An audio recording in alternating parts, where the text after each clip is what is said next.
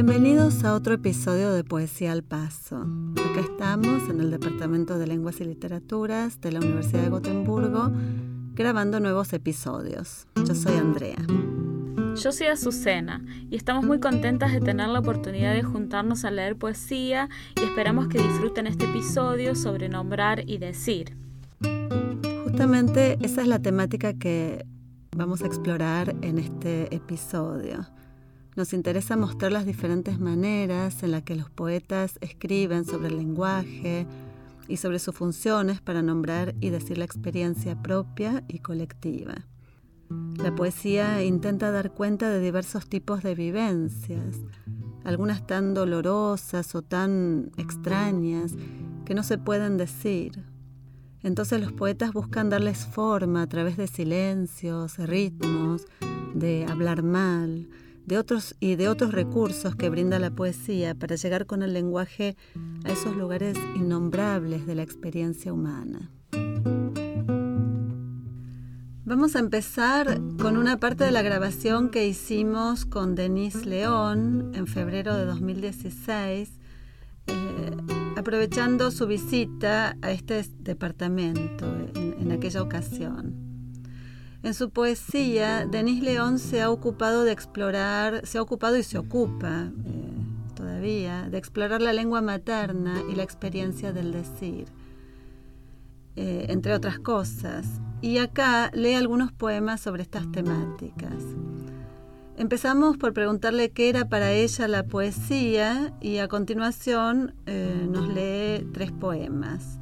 El último de ellos en ladino, la lengua de sus antepasados, y en español. Y respecto a tu pregunta, yo siento que en mi caso la poesía tiene clara vinculación con la lengua materna y con las mujeres de mi casa, ¿no? Con mis abuelas, pero sobre todo con mi mamá, que era una persona muy silenciosa y yo solía acompañarla a ella en todas sus actividades cotidianas. Y como ella permanecía mucho tiempo en silencio, yo todo el tiempo estaba pensando cómo se dice esto, cómo se dice el viaje en auto, cómo se dice lo que veo por la ventana, cómo se dice el color de las frutas que comprábamos en la verdulería. Y es una pregunta que me acompañó, digamos, desde, desde muy temprano en mi vida cómo decir, ¿no? Cómo decir la, experiencia. Y para mí la poesía nace de esa pregunta, ¿cómo, ¿cómo digo esto que estoy viendo? Porque la sensación que yo tengo es que el ojo del poeta es como la cámara en el cine que se enfoca sobre ciertos aspectos de la realidad y quizá le ofrece al lector una mirada o un aspecto de las cosas en las que antes no había reparado, ¿no? Entonces creo que la, poesía va en esa dirección. Lengua materna. No más mundo, solo la amalgama de piedras que ya no saben ser piedras. Hablo con palabras que me remolcan, que ella remolca. Ya no vivo allí. ¿Quién decide? En pleno cielo, más que una presencia, ella es un ritmo que me invade todavía y me dejo convencer por el rumor de su pensamiento esquivo.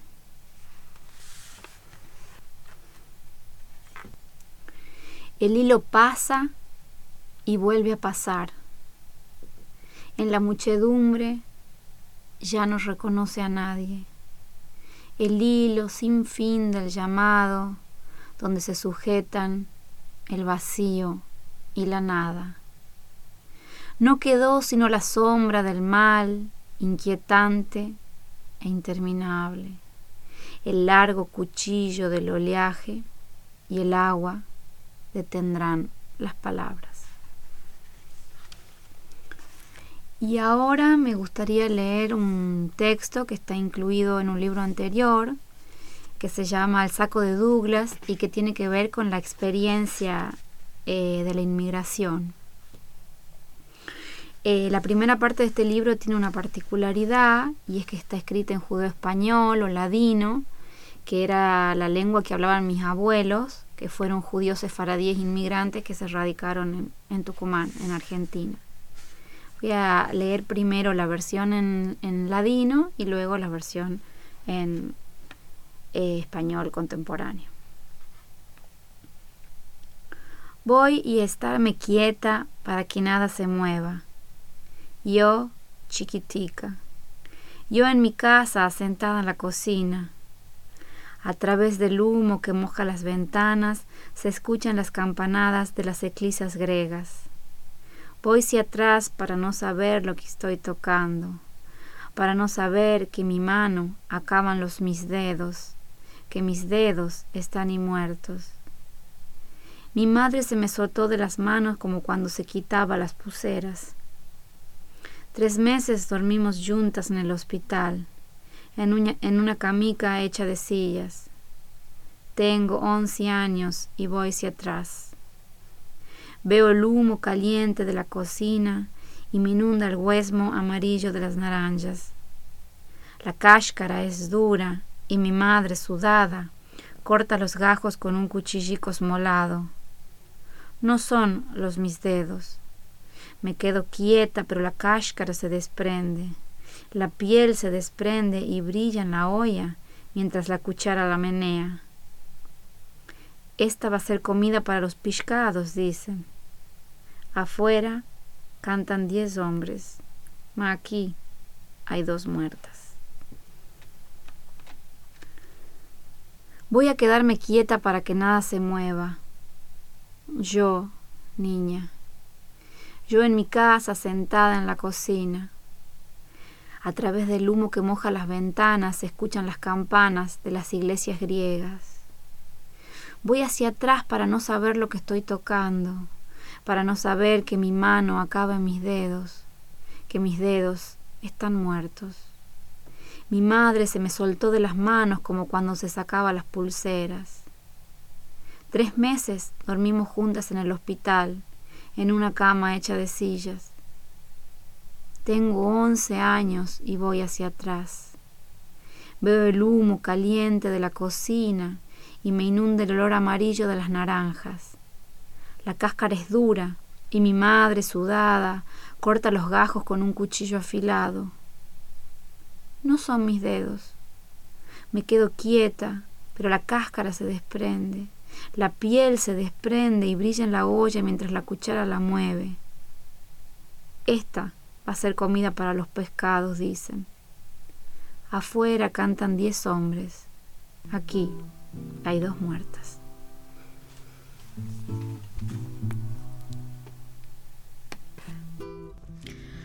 Bueno, en el poema que voy a leer ahora, eh, que se llama Puta lengua materna, de hablar mestizo en lírica indecisa, Luis Tedesco hace un ajuste de cuentas con la lengua materna. Si en el poema de Denis León que acabamos de escuchar, la poeta se siente atrapada por las palabras, en el poema de Tedesco, el poeta se enemista con ellas e invita a su lengua materna a un duelo. Em, este, como si fuera un malevo que quiere recuperar el honor de su habla ante el menoscabo de una lengua que casi que no siente como suya. Leo el poema. Puta lengua materna, como quistes sarpullen las vocales, los acentos dichosos, tan debajo acontecidos, tan sus mancos aprontes corcoveando en mi boca jadeante de manadas. Puta lengua materna, no te hicieron para mí, no nací de leguleyo ni de bacán canoro, ni de taita ungido por los bates de Palermo. Mi más abajo cuelga de su crencha. Es ladino y rencor, es puro frío, es mugre, sopapo, miedo, tapera. El que me escribe sabe de estas cosas. Mi hablar crinudo estrola su jactancia.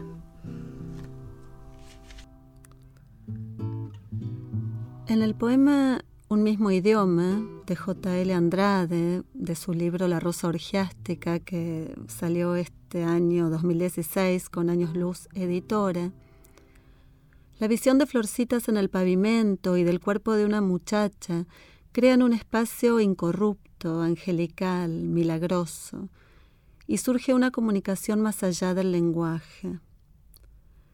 Sin embargo, el poeta sabe que bajo el peso del lenguaje cotidiano, el misterio se desvanece. Leo el poema. Un mismo idioma. A Rita González Esaines. Entre carteles publicitarios y el ruido de motores y la suave demora de la noche, la densidad del sopor veraniego, piedra sobre piedra y vidrio y cables conformaban el extenso cuerpo de la ciudad.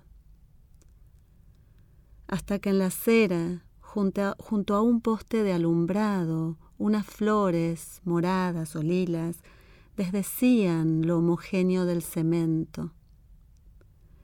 Era ese manojito la persistente lentitud con que la naturaleza nos rebasa y nos recuerda que todo lo que hace el hombre será olvidado y enverdecido. Vi entonces una muchacha apartarse quizás del mundo y un aire nuevo inflar su burbuja en las reverencias que entre ambas se hicieron antes de acercarse. Luego sucedió un sonido dulcísimo. Fue como si un árbol exhalara todo cuanto contiene de viento, de pájaros trinantes, de lluvia golpeando su madera. Y las flores respondieron del mismo modo, y ambas se movían en la gracia de quien baila como si ascendiera. Luego callaron, como se disipa el humo o la niebla, como se silencia la tierra luego del trueno. Supuse que hablaron de la tierra, del agua subterránea, de lo leve y la belleza, y de otras cuestiones que atañen a las flores y a ciertas mujeres. Que al despedirse se profesaron las suertes, los augurios sobre el amor, la bendición del agua y de la luz. No lo sé pero había que ver los mundos que nacían de aquellas voces, había que ver labios y pétalos, corolas e iris en un mismo idioma. Y yo sentí el indecible amor por el misterio, la euforia y la piedad de haber asistido a un milagro.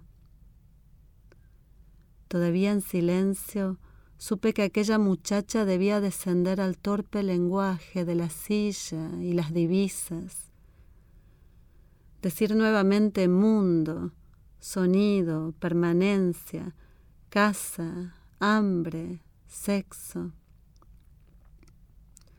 Todas esas palabras que pesan como el mármol, donde se ha grabado la memoria innoble de los hombres.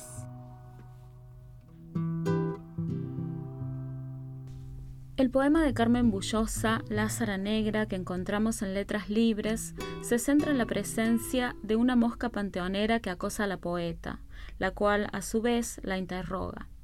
Se podría interpretar a la mosca movediza y negra como el revoloteo de la escritura, las palabras sobre la página buscando decir algún tipo de experiencia que resulta difícil de verbalizar.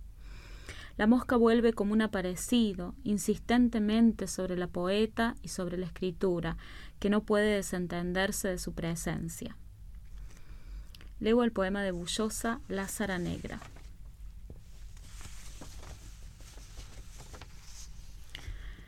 Entra rompiendo plaza la enorme mosca panteonera, negra, voraz, eléctrica, cruza por la ventana abierta reclama todo el territorio, virtuosa zumba y vuela en círculos, danzas a pie de aire. Incansable, interrumpe mi prevista siesta. Hace piruetas sobre las blancas sábanas, me espanta el descanso. Dejo la cama, derrotada por su agitación. Ella regresa a la ventana y en su marco la que ganó el apodo de panteonera a punta de sobrevolar cadáveres humanos y animales, desafiando al llanto, al rito del funeral, al apetito de la hiena y su manjar de carne corrupta, manducando fresca la carne del rastro en banquetes sangrientos. La mosca se desploma, cae patas arriba. Los muertos regresan, tranquilos, a la tierra. Temo las maldiciones, los embrujos, las letanías, que sobre este acto escupirán los profetas y la adivinadora que en la esquina de casa lee la suerte, si le das diez pesos. El silencio no es oro, es ella. Veo la mosca, temblando como la hoja vieja. La mosca se agita, se reincorpora, zumba de nuevo, otra vez la panteonera. Su cuerpo danza en espantoso contoneo, en diminutos saltos y volutas mareadas. Vuela un tramito y cae otra vez, patas arriba. Parece de nuevo muerta. Doble cadáver pesará en mi destino. Cierro la ventana, dejo la habitación e intento hacer oídos sordos al zumbido, que por tercera vez recomienza. ¿Por qué, mosca? ¿Por qué motivo me haces esto? ¿Qué tengo yo que te atrae? ¿Por qué elegiste el momento de mi siesta, mis sábanas limpias, los botones recién abiertos en el florero? ¿Qué tengo yo para darte? Me has escogido a mí para representarte, Lázara negra. Es por mí que resucitas. Soy yo la carne que buscas. ¿Vienes a mí a morir? ¿O solo soy un testigo azaroso, un tropiezo, un error? Yo, la carne para esta Lázara infausta, negra?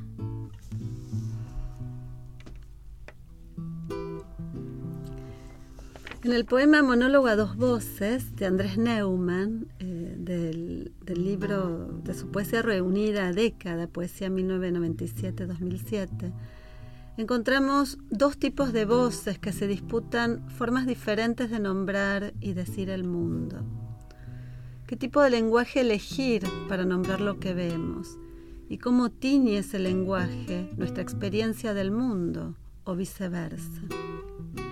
Leo el poema. Monólogo a dos voces.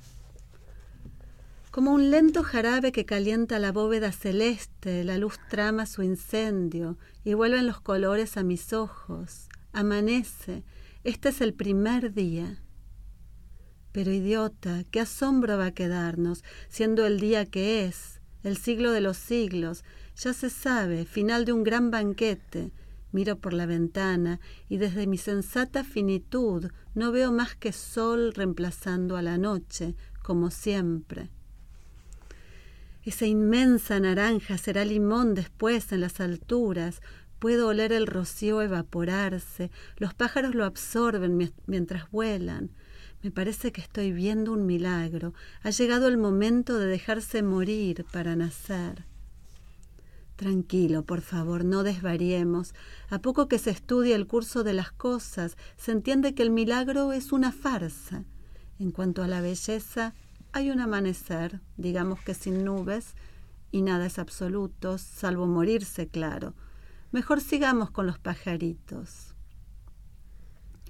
¿No tiene el alba un gesto de diosa empedernida, muda, virgen? En cuanto se fecundan sus resquicios, el mundo quedará alumbrado y un ritmo nuevo empezará a estirar sus versos como músculos. Hay que soltar los cirios, la luz es un asunto de la tierra. Y de paso, templemos un poco ese lenguaje. Bastante nos costó vestirlo de paisano. Como un jarabe hirviendo, como el milagro de un poema. En fin.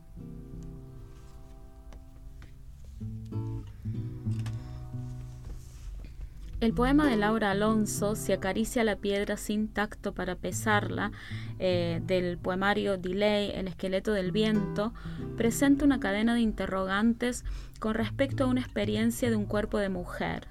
Hay una serie de imágenes relacionadas con partes y fluidos de ese cuerpo y aquí también, como escuchábamos en el poema de Carmen Bullosa, hay un insistente retorno a las preguntas sobre el decir y el existir. Leo el poema de Laura Alonso.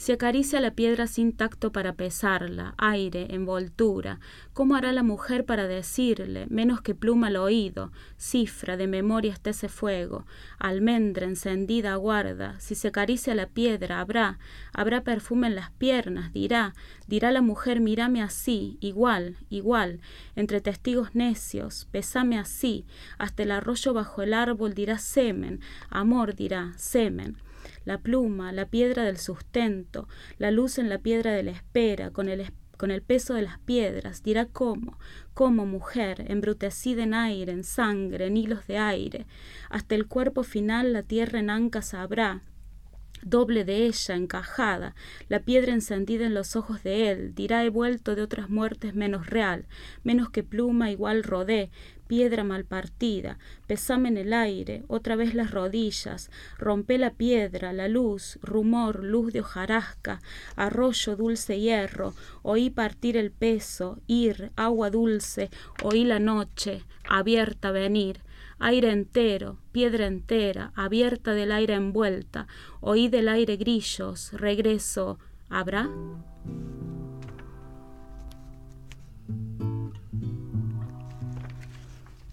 Bueno, el poema que voy a leer ahora es de Lucas Margarit, eh, se llama O los pájaros, y es un fragmento eh, que da inicio a un libro llamado El libro de los elementos.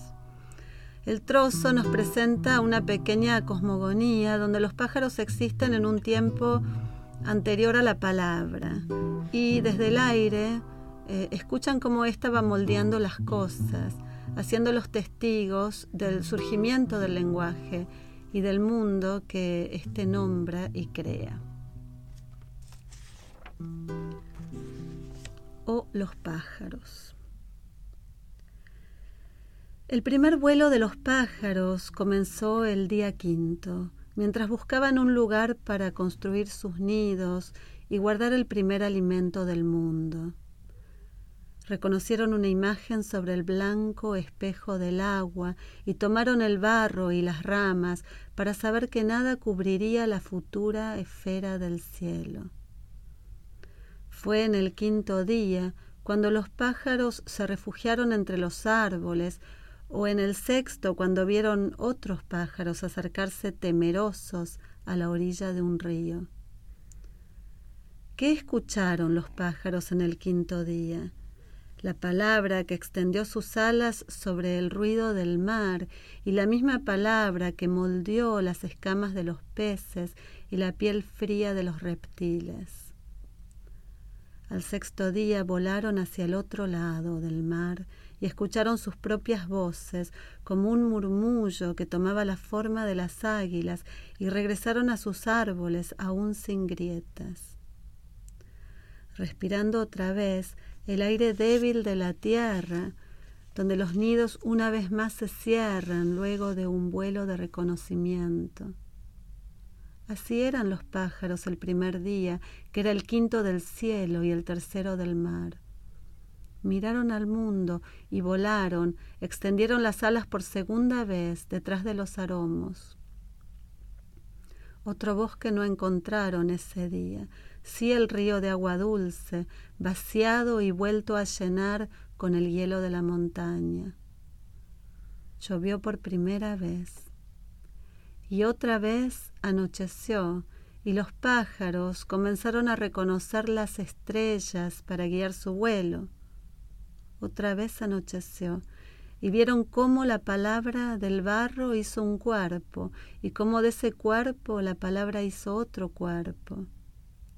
Así fueron los primeros pájaros, así fueron las primeras pisadas y sus nombres fueron las primeras palabras de un hombre.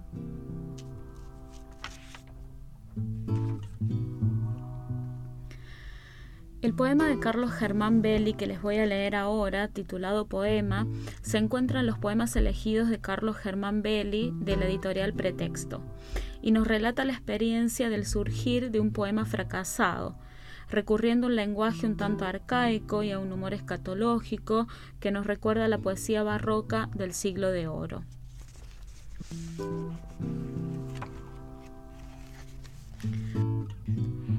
Poema Frunce el feto su frente y su ceja se enarca cuando pasa del luminoso vientre al albergue terreno, do se truecan sin taza la luz en niebla, la cisterna en cieno, y abandonarle duele al fin el claustro, en que no rugen ni cierzo ni austro, y verse aún despeñado desde el más alto risco, cual un feto no amado, por tartamudo, o cojo, o manco, o visco.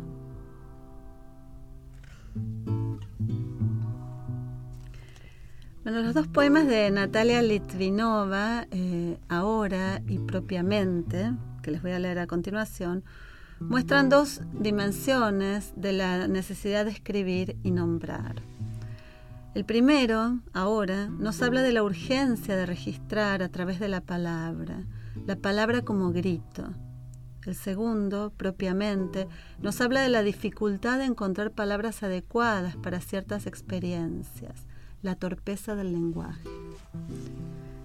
Eh, los poemas están en el, en el libro Grieta de eh, Amargort Ediciones.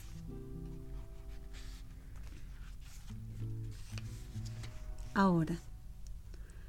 Escribir ahora como un grito que llegue más lejos que la fotografía del ojo. Escribir por si el ayer no entra en el futuro del poema. Propiamente. No hay palabra apropiada. Lo propio no pertenece. Lo apropiado llora en una cárcel abierta. No es apropiado que llore.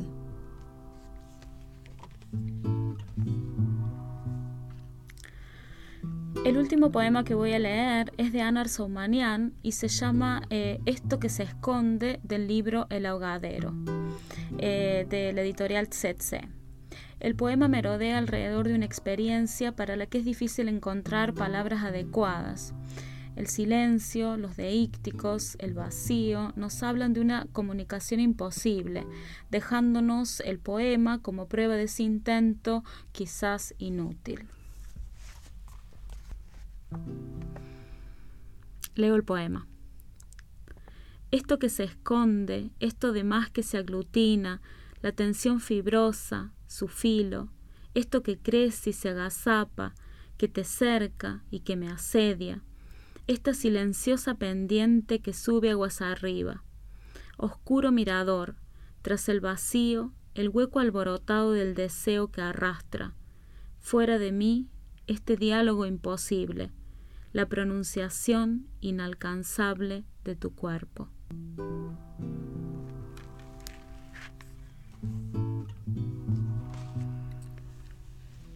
Esperamos que les haya gustado este episodio. No duden en entrar a nuestro blog y dejar algún comentario sobre los poemas que más les hayan gustado o sobre posibles temas que les gustaría que abordemos en próximos episodios. Les recordamos la dirección del blog que es poesialpasopodcast.wordpress.com y también saben que nos pueden seguir en SoundCloud y en iTunes. Hasta la próxima. Chao. Chao.